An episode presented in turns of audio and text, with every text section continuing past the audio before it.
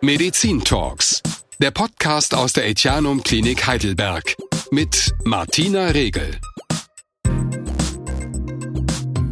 Hallo, schön, dass Sie wieder zuhören. Deutschland hat Rücken. Angeblich leiden über 80 Prozent der Erwachsenen unter Rückenschmerzen. Und der Neurochirurg Dr. Berg Orakcioglu, der wird uns heute verraten, wie man diese Schmerzen wieder los wird. Ich grüße Sie. Hallo, ich grüße Sie auch. Das ist ja die Volkskrankheit Nummer eins. Landen wir also alle früher oder später auf Ihrem OP-Tisch? Das wären ja glänzende Zukunftsaussichten für Sie.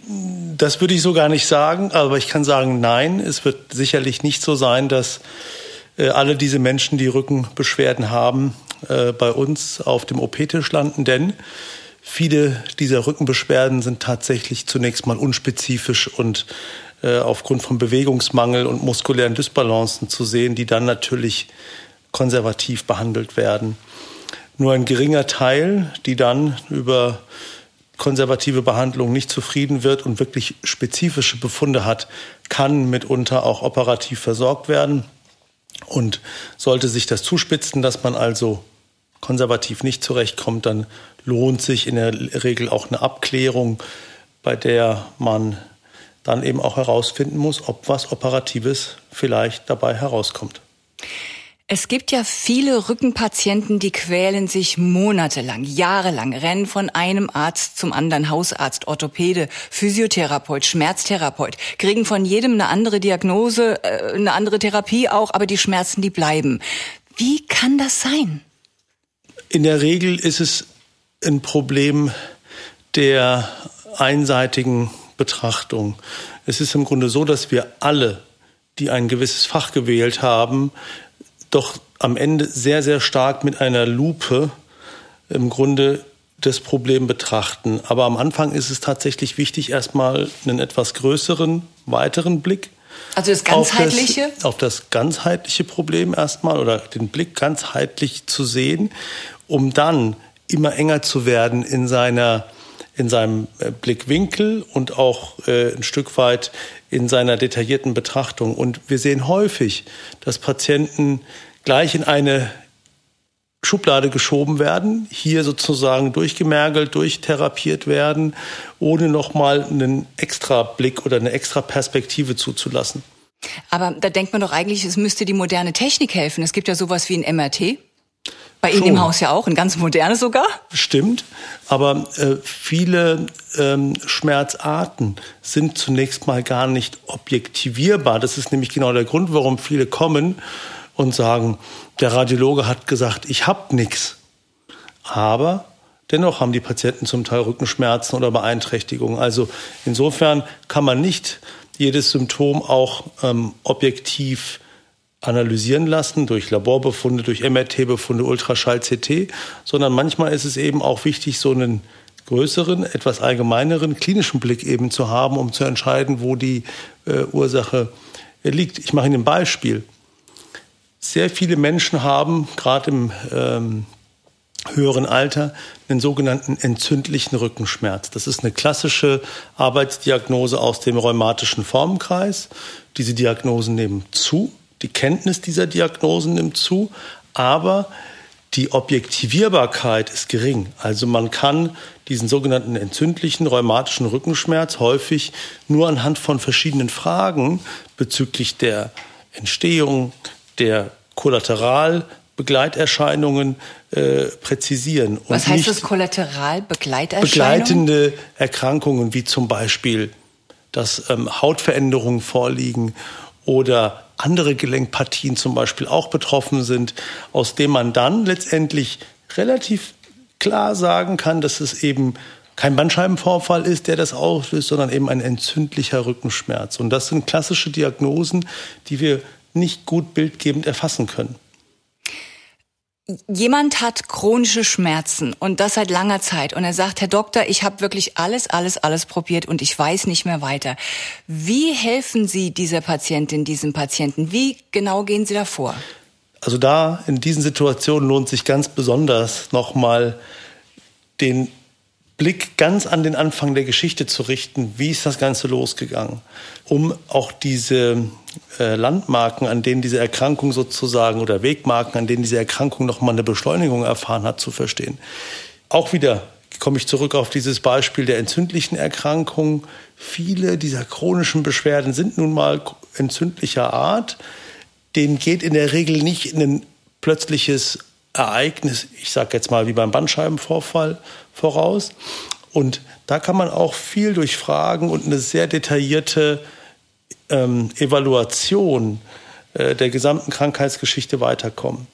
Eins kann ich sagen, es gibt an und für sich keinen Patienten, der nicht geholfen bekommen kann, wenn man sehr genau zuhört und dann ergänzende vielleicht Untersuchungen macht.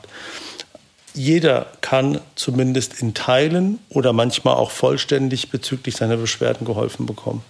Das ist ja schön, dass Sie sich die Zeit dann überhaupt nehmen. Ne? Das ist ja oftmals auch so das Problem. Husch, husch, nächster Patient. Das wird sich in der Tat auch verschärfen. Denn das ist jetzt ja auch kein Geheimnis, dass wir einen Pflegemangel haben, auch einen mhm. gravierenden Ärztemangel bekommen werden.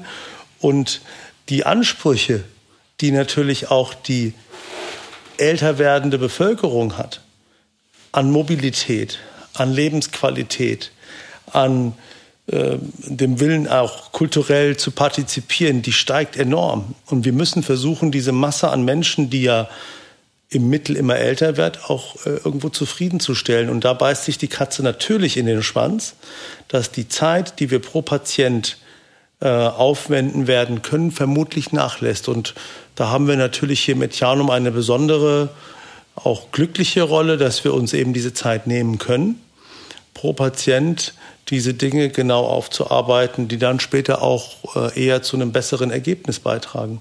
Mhm. Manchmal kriegt man ja auch zu hören, wir finden nichts. Der Schmerz sitzt nur in ihrem Kopf. Spielt denn die Psyche bei Rückenschmerzen oft eine große Rolle? Das ist ein ganz bekannter und auch wichtiger Faktor. Deswegen ist auch dieses Abfragen von sogenannten Kontextfaktoren ganz wichtig. Also wir haben viele Patienten mit vielleicht oberflächlich nicht erkennbaren, aber doch vorliegenden seelischen äh, Problemen auch familiäre Zusammenhänge, sei es die rezente Trennung, ähm, die Erkrankung des Partners, ein Kindheitstrauma, was nie bewältigt wurde, können sich tatsächlich auf das Rückgrat ne, ähm, relativ stark projizieren. Und dieses Kreuz mit dem Kreuz, das hat irgendwo auch natürlich eine ähm, ja, übergeordnete Bedeutung mit du hast dem Kreuz, ein schweres Kreuz, Kreuz zu, zu tragen. tragen. Ja. So. Und in der Tat, also es, es spiegelt sich doch viel von der Seele auch im Rücken wieder. Man darf nur nicht als Behandler den Fehler machen, frühzeitig die Psyche als alleinigen ausschlaggebenden Faktor für ein Rückenleiden herzunehmen. Denn wenn es denn wirklich auch eine organische Mitursache gibt, sollte man natürlich immer versuchen, die erstmal äh, adäquat ähm, zu behandeln. Erstmal wird ja sowieso jede Ärztin, jeder Arzt versuchen, das Problem ohne Operation zu lösen. Welche erfolgsversprechenden konservativen Therapien setzen Sie denn ein? Gut, also es gibt ja auch, das ist jetzt auch eine Leitlinienempfehlung aller unserer Fachgesellschaften, dass zunächst mal physiotherapeutisch konservative Ansätze immer streng zu verfolgen sind. Also wenn jetzt nicht gerade jemand mit einer schweren Lähmung oder einem akut behandlungswürdigen Zustand uns erreicht, wird er zu 95 Prozent eine sehr intensive konservative Behandlungsempfehlung. Was ist das dann zum Beispiel physiotherapeutisch? Das ist Bewegung, Bewegung, Bewegung. Genau, also es kommt tatsächlich auf die Art der zugrunde liegenden Erkrankung an. Nehmen wir mal den Gleitwirbel. Viele Patienten, die eine Instabilität und einen danach entstandenen Gleitwirbel mit einer leichten Verengung am Spinalkanal haben, können durch sehr gründliche muskuläre Auftrainierung diesen Gleitvorgang oder diese Instabilität, die entstanden ist, bremsen und manchmal vollständig zur Ausheilung bringen lassen. Also das sind sicherlich Situationen, wo wir doch versuchen, ähm, auch über die eigene muskuläre Auftrainierung und Stabilisation ähm, Verbesserungen zu bekommen. Das ist dann Krafttraining in einem Fitnessstudio? Unter Anleitung. Äh, viele haben ja tatsächlich nicht dieses Körpergefühl, alle Anweisungen exakt zu verfolgen. Das ist eigentlich bei fast jedem, außer bei Leistungssportlern so. Insofern ist es unter Anleitung dort wichtig, diese Stabilisation muskulär zu bekommen. Wenn dann aber diese Schritte ähm, gerade der konservativen Achse auch unter begleitenden medikamentösen Ansätzen, um sozusagen eine physiotherapeutische Behandelbarkeit überhaupt erst zu bekommen, versagen, kann man ganz langsam sich ein bisschen auf einen invasiveren Weg machen, wo zum Beispiel auch mal Spritzenbehandlung unter Bildkontrolle doch eine erhebliche Verbesserung der Trainierbarkeit auch mit sich bringen können, um sozusagen weg vom operativen Arm zu bleiben. Und wenn dann aber langfristig gesehen natürlich ähm, Beschwerden überhand nehmen, die dann durch einen massiven physikalischen Einsatz überhaupt nicht zu, also zu bremsen oder zu kontrollieren sind, ja, dann kann es tatsächlich auch mal sein, dass wir äh, weitere Gedanken oder weitere Maßnahmen da in Erwägung ziehen. Es steht ja aber schon auch immer so ein bisschen der Vorwurf im Raum, in Deutschland würde zu schnell operiert. Und das jetzt gerade bei so Angstthemen wie Wirbelsäule, wo ja jeder sofort denkt, Tuch, lande ich dann im Rollstuhl möglicherweise, wenn es schief geht. Wie begegnen Sie diesem Vorwurf? Also kurz mal zur Erklärung. Dieses Thema mit dem zu schnell operiert werden, das ist mittlerweile schon ein relativ alter Schuh.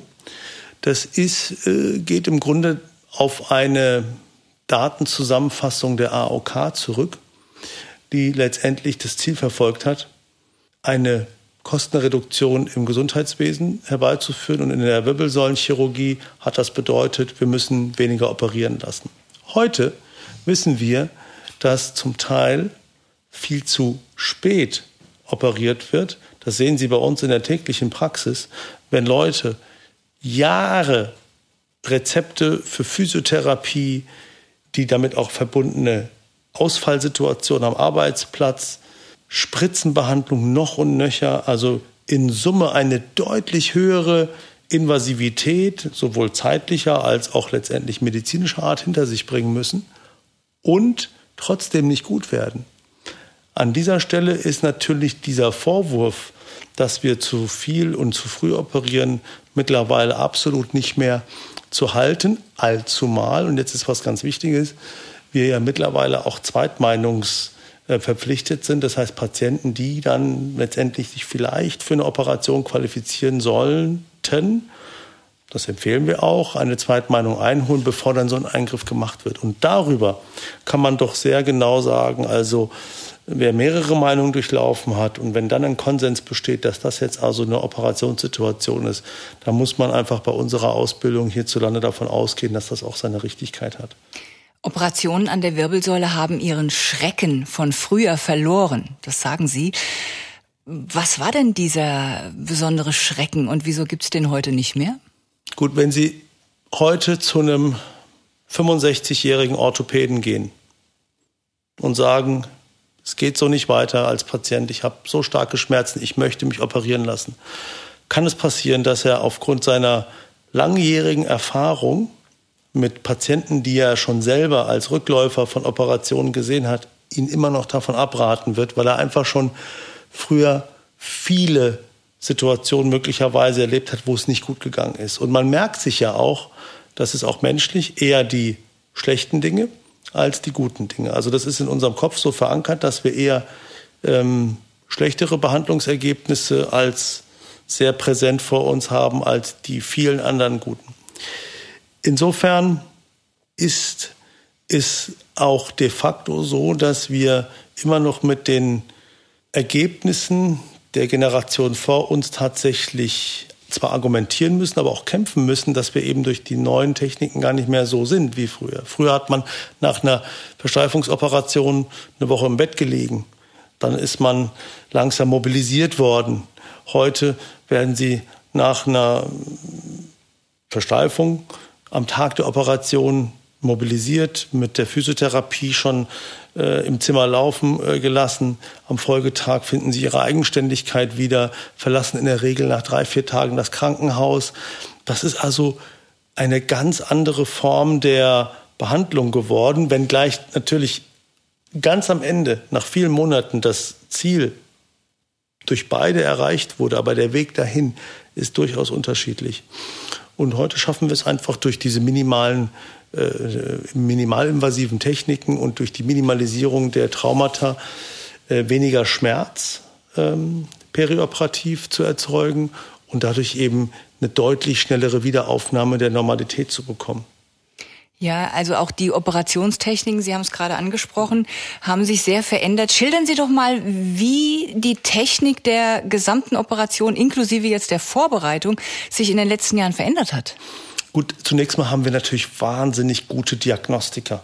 Also nehmen Sie mal unser MRT, das ist ein hochauflösendes Spitzen-MRT. Da sehen Sie Dinge, die Sie vielleicht durch einen normales MRT früher nicht gut erkennen konnten. Das heißt also, die Einschätzung der Sachlage ist besser.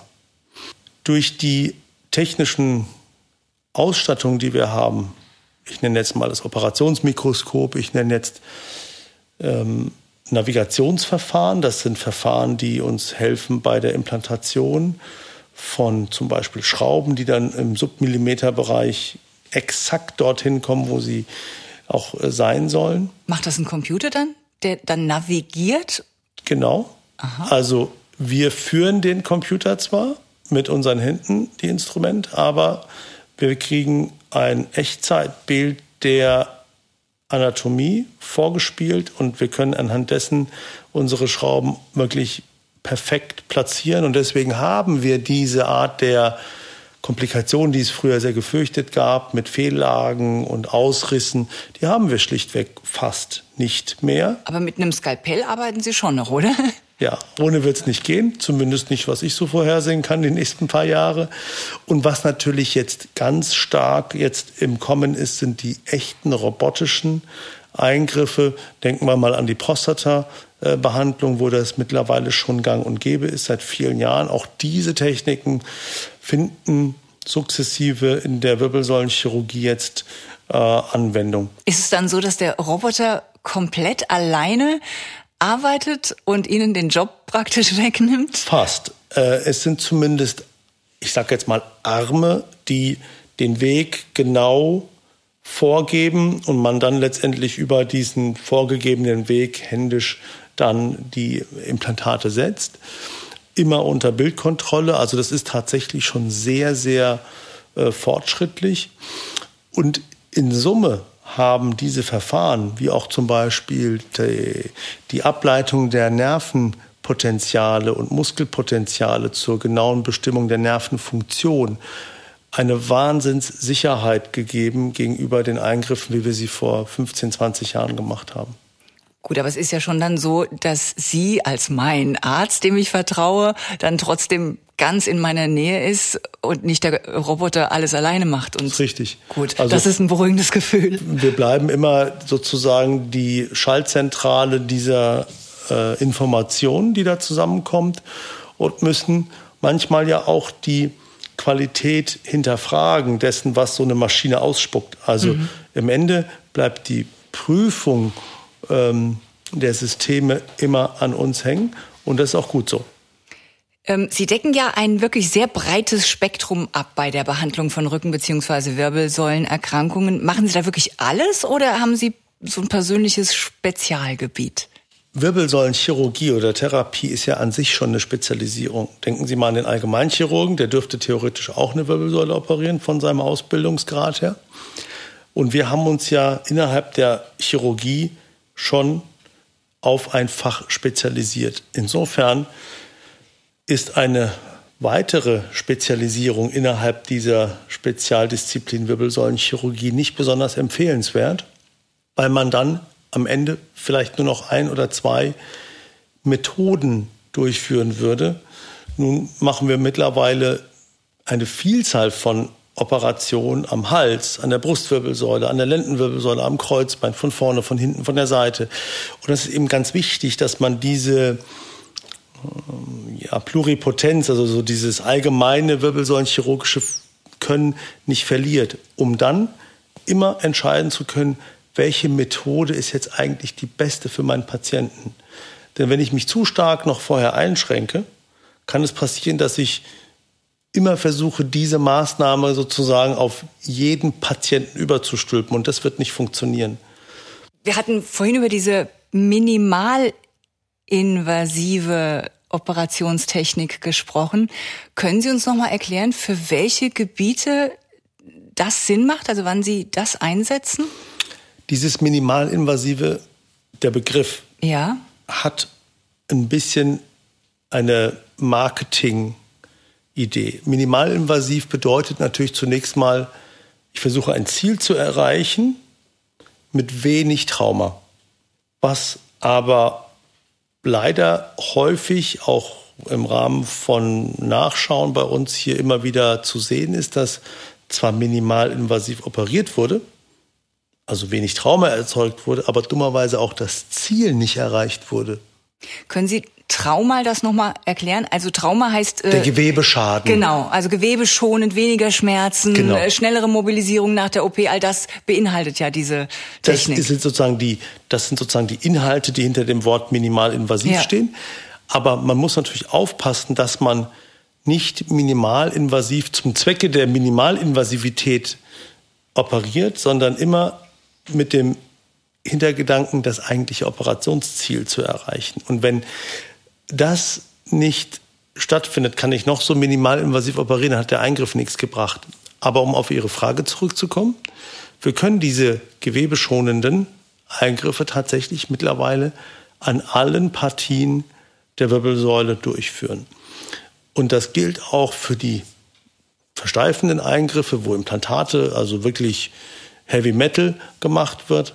Das gilt auch für Operationen im Bereich der Halswirbelsäule, die ja als relativ gefährlich einzustufen ist. Dadurch, dass wir diese technischen Hilfsmittel haben, die uns Dinge zeigen, die wir vorher nicht sehen konnten, durch die Navigationsverfahren, die uns Funktionen zeigen, die wir früher nicht messen konnten durch die Nervenmessung.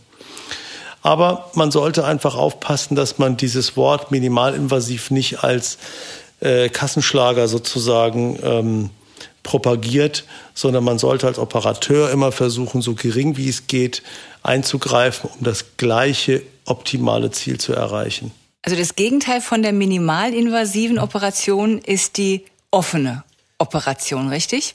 Wird im Allgemeinen so gesagt, ist aber auch nicht korrekt, denn Sie können klassisch offen operieren, aber das Trauma dennoch sehr, sehr gering halten.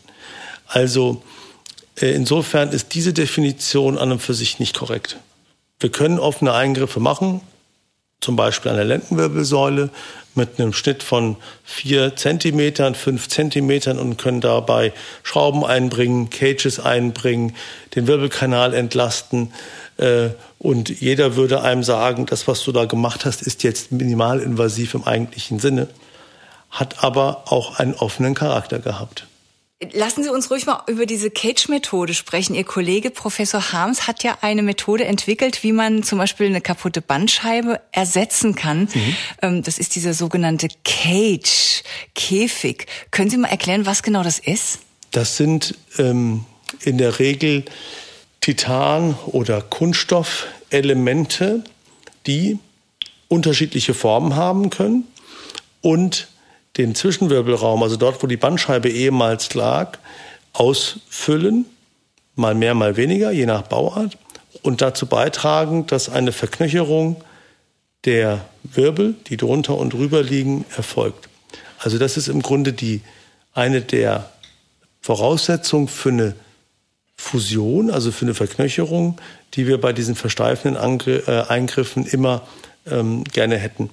Und der Cage war deswegen oder ist deswegen äh, revolutionär, weil er letztendlich auch die Abstützung, Verknöcherung im Bereich der Bandscheibe ermöglicht hat, was davor äh, nur durch Eigenknochen und äh, Beckenkammentnahme und so weiter, Spanentnahme äh, mit relativ schmerzhaften Prozeduren vergesellschaftet war. Und heute nutzen wir Cages, auch den Harms Cage, aber auch andere Cages, die eben nicht mehr mit einer solchen schmerzhaften äh, Beckenkammentnahme vergesellschaftet sind und dadurch das Ergebnis einfach deutlich schneller bringen und mit weniger Abrieb vergesellschaftet sind.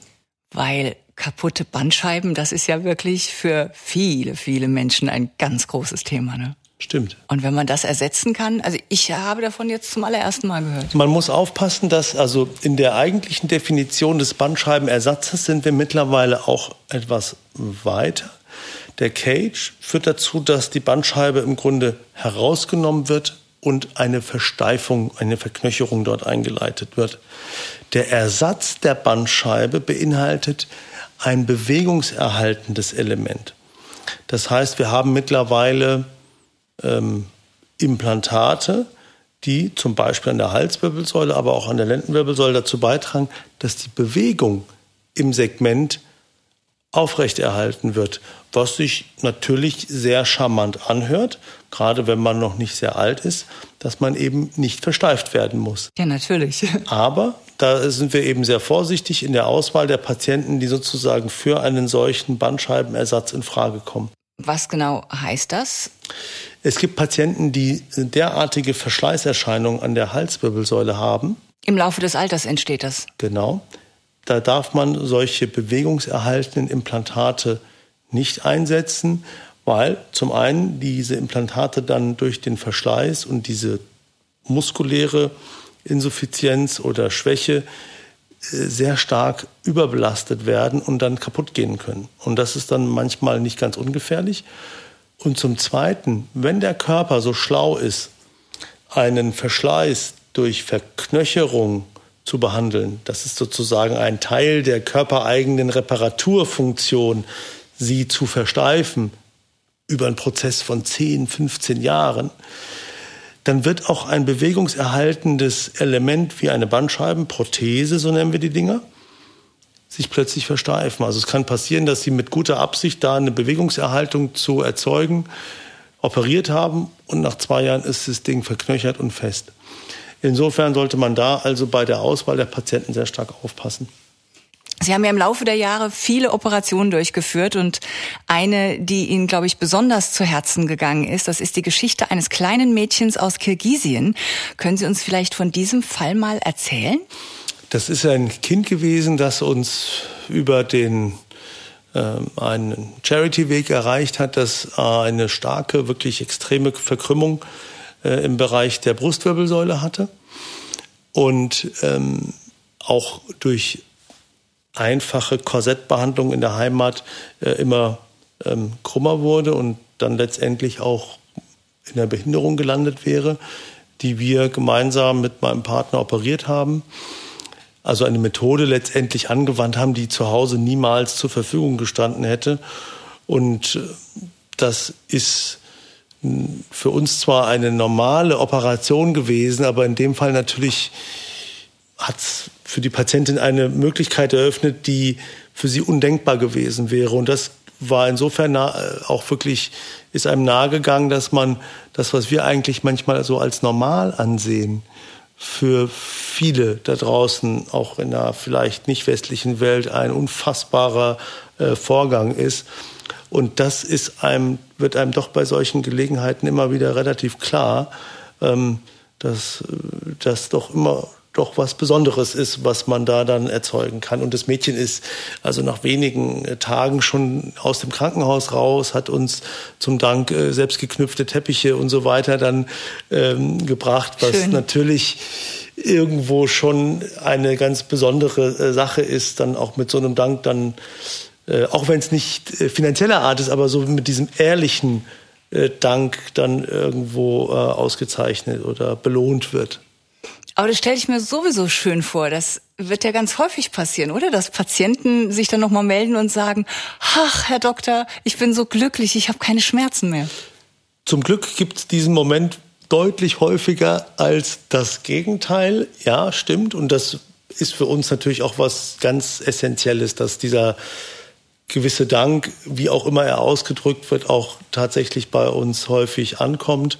Aber ne, wie Sie wissen, natürlich haben auch wir nicht nur schmerzfreie äh, und immer stets glückliche Patienten. Aber gerade da wird es dann besonders spannend, weil da muss man sich dann nochmal dahinter klemmen und gucken, dass man diese Situation verbessert. Und ich glaube, auch das ist was ganz Wichtiges, dass wir nicht nur die guten Patienten äh, behandeln, sondern eben auch weitermachen, wenn es mal vielleicht irgendwo noch was Verbesserbares gibt. Und das ist, glaube ich, ganz, ganz essentiell, dass man da nochmal nachfasst, wenn es vielleicht nicht äh, in einer schönen Dankeskarte oder so direkt gemündet hat. Ne? Wobei Ihnen eilt ja der Ruf voraus, dass es bei Ihnen nur erfolgreiche OPs gibt. Ist das wahr? Weil eigentlich kann ja immer was schiefgehen. Absolut. Also das, ich bin froh, dass das offensichtlich so zu sein scheint, dass es ja, wenn die Leute das so sagen, mag es wahrscheinlich so sein. Aber nein, wir haben natürlich auch Patienten, die immer mal wieder zum Glück in geringen Prozentsätzen Restbeschwerden haben, vielleicht sogar wieder neue Beschwerden entwickeln, die vielleicht gar nicht auf den Eingriff zunächst mal zurückzuführen sind. Das hat manchmal mit der Komplexität des Organs Wirbelsäule zu tun. Denn wir haben an der Wirbelsäule viele Glieder.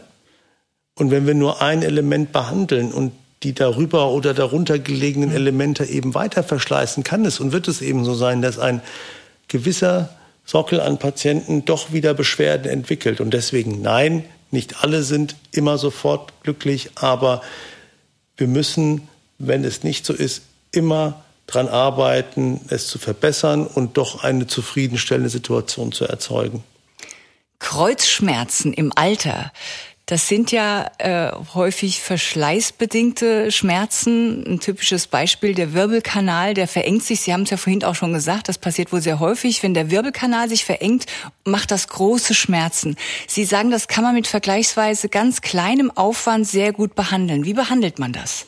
Wenn eine Wirbelkanalstenose Beschwerden auslöst, ist die Therapie der Wahl die sogenannte mikrochirurgische Dekompressionsoperation. Das ist ein Eingriff, bei dem, jetzt kommt's, minimalinvasiv, ein vergleichsweise kleiner Schnitt am Rücken gemacht wird, um den Wirbelkanal durch äh, spezielle Instrumente unter dem Operationsmikroskop zu weiten.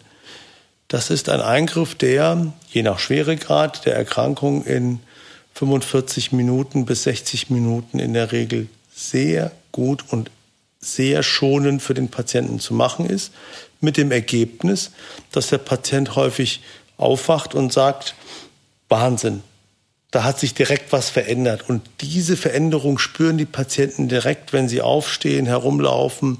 Toll. Und im Idealfall lässt sich so ein Zustand dann auch sehr, sehr lange halten.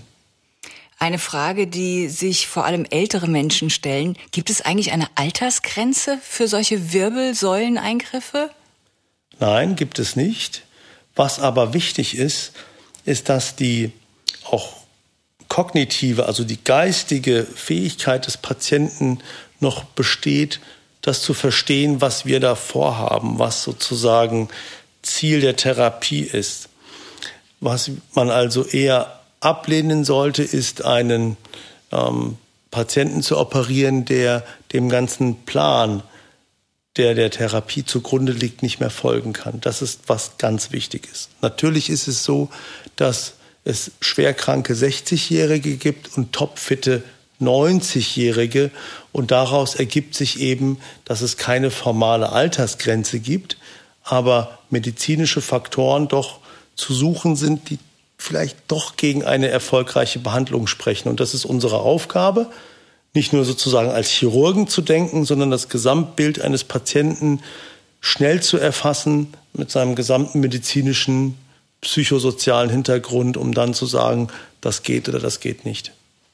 Sie bieten ja auch eine sogenannte invasive Schmerztherapie an. Was ist das?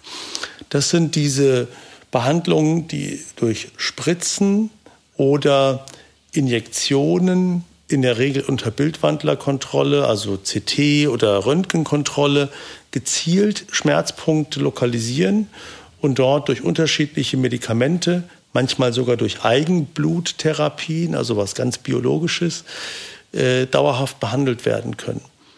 Das sind sehr dankbare Methoden, denn zum einen sind sie ambulant durchführbar, damit auch keine Behinderung für den Alltag und man kann sie auch als diagnostisches Mittel nutzen, um festzustellen, wo die Schmerzquelle tatsächlich sitzt. Und im Idealfall kann man dann einen mehrmonatigen oder sogar dauerhaften äh, Gewinn erzielen durch die Schmerzverbesserung. Lassen Sie uns noch mal kurz in die Zukunft schauen. Also die Operationstechniken entwickeln sich ja ständig weiter. Wohin geht die Entwicklung? Was denken Sie? Wir werden sicher viel äh, Neuerungen im Bereich der robotischen Chirurgie haben.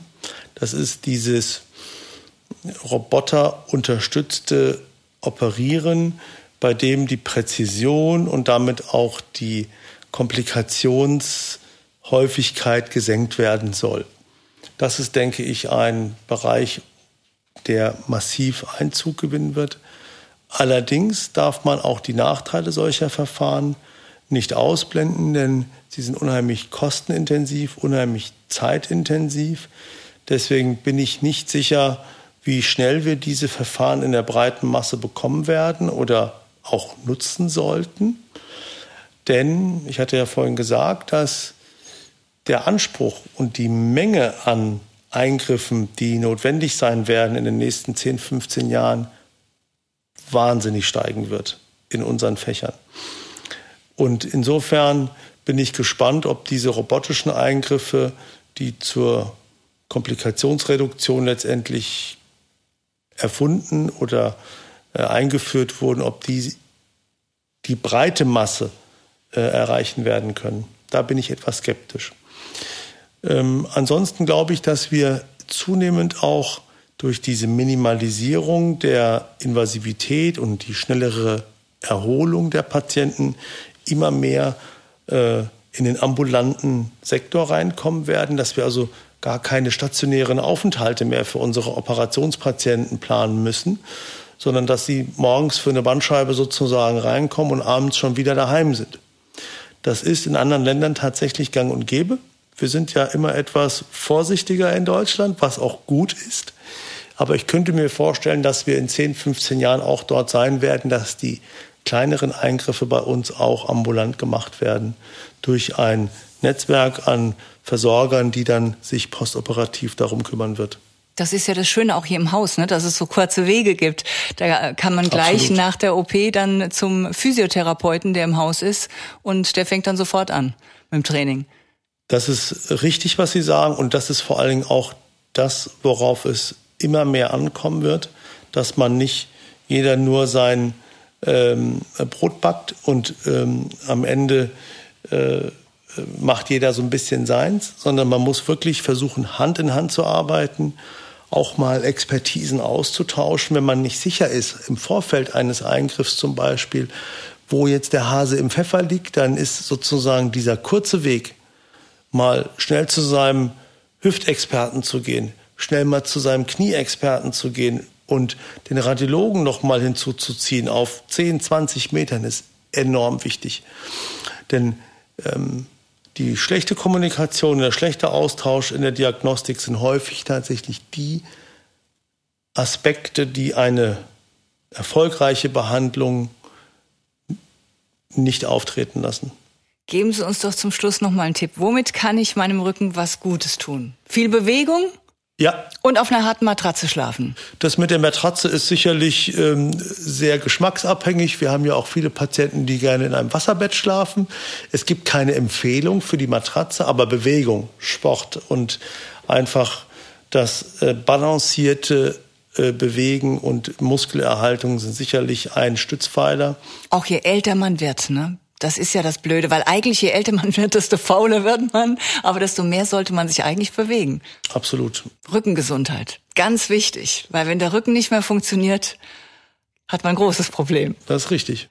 Ähm, Rücken oder Seite, schlafen? Das ist eine Typenfrage. Wir haben ja auch viele Bauchschläfer. Ich dachte, es wäre für die Wirbelsäule ganz besonders gut, wenn man auf dem Rücken schlä schläft. Nein. Nein, das stimmt nicht. Ah. Nein. So, und deshalb habe ich mir jetzt angewöhnt, auf dem Rücken zu schlafen. Auch wegen der Falten, die es angeblich gibt, wenn man auf der Seite schläft. und kein zu dickes Kissen. Oder spielt das auch keine Rolle? Das ist vor allen Dingen bei der Halswirbelsäule gar nicht so unentscheidend. Da haben wir, also das könnte ich vielleicht sagen, bei der Halswirbelsäule gibt es äh, besondere Kissenformen und Kissenarten, sogenannte Tempurkissen, die tatsächlich bei vorbestehenden Halswirbelproblemen enorm erleichternd sein können. Ich dachte immer, das wäre ein Marketing-Gag. Die, also die helfen also Aha. durch die Formgebung, die helfen wirklich. Also speziell geformte Kissen, Ja, die die Wirbelsäule entlasten, die Halswirbelsäule. die Halswirbelsäule vor Das allem. gilt das nur für, für Menschen, die Probleme haben mit der Halswirbelsäule oder auch für solche, die möglichst keine wollen? Also präventiv gibt es dafür jetzt keinen Grund, sich solche Kissen zuzulegen. Aber wer beginnende Beschwerden an der Halswirbelsäule hat, kann tatsächlich äh, einen deutlich besseren Nachtschlaf bekommen mit diesen besonderen Kissen. Aber ansonsten gibt es natürlich keine äh, Empfehlung, generelle Empfehlung bezüglich der Schlafart und der Unterlage. Hauptsache genug. Genau. Und möglichst nicht so rumfläzen im Sessel, sondern gerade sitzen. Also nicht so entspannt sitzen, wie wir jetzt gerade hier, sondern eher gerade sitzen, oder? Ja, aber da muss ich jetzt mal einen Teil meiner Patienten in Schutz nehmen. Wir haben häufig Patienten, die mit sogenannten Spinalkanalstenosen kommen. Die Stenose zwingt den Patienten im Grunde in eine gebückte Haltung. Und wenn diese Leute dann sitzen, die gehen gerne so einen kleinen Katzenbuckel rein, weil es ihnen einfach besser tut. Oder wenn sie sich aufrichten, gehen sie in so eine ja, krumme Haltung rein und werden dann in der Regel von ihren Frauen ermahnt, jetzt stell dich mal gerade hin. Das klappt aber nicht, weil dann die Erkrankung nämlich symptomatisch wird. Insofern ist, wenn der Rücken schon mal angefangen hat, Beschwerden zu machen, häufig die gebückte Haltung die angenehmere für die Patienten. Ist es nicht auch so, dass wir im Alter alle ein bisschen mehr zusammensacken? Also ich habe den Eindruck, dass wenn man nicht jetzt den Rücken bewusst stärkt, dass man automatisch so ein bisschen zusammenfällt? Genau, und Ist aber deswegen, schade. ja, aber deswegen gibt es sehr, sehr gute, auch sogar Apps, die einen täglich daran erinnern, mit Mini-Programmen in diese gerade Haltung, Schulter zurück, aufrechter Stand, eine bewusste Körperposition anzunehmen, da rein trainieren lassen. Und das ist tatsächlich durch unsere Tätigkeiten. Sie und ich, wir haben sicherlich Tätigkeiten, die dazu führen, dass man immer krummer wird und wir müssen tatsächlich aktiv dagegen arbeiten, dass es nicht zu einer Fehlhaltung führt und dann letztendlich auch ein Schaden daraus entsteht. Deutschland hat Rücken und wir haben gelernt von Dr. Berg Orakcioglu, wie man den Rücken ein bisschen entlastet und was man alles tun kann, wenn man einen kaputten Rücken hat. Die verschiedenen Operationsmethoden haben Sie uns erklärt. Dafür vielen, vielen Dank. Sehr gerne. Sie hörten Medizin Talks, der Podcast aus der Etianum Klinik Heidelberg. Eine Produktion von On Air Production im Auftrag der Etianum Klinik. Verantwortlich für den Inhalt Roland Syndikus. Moderation Martina Regel.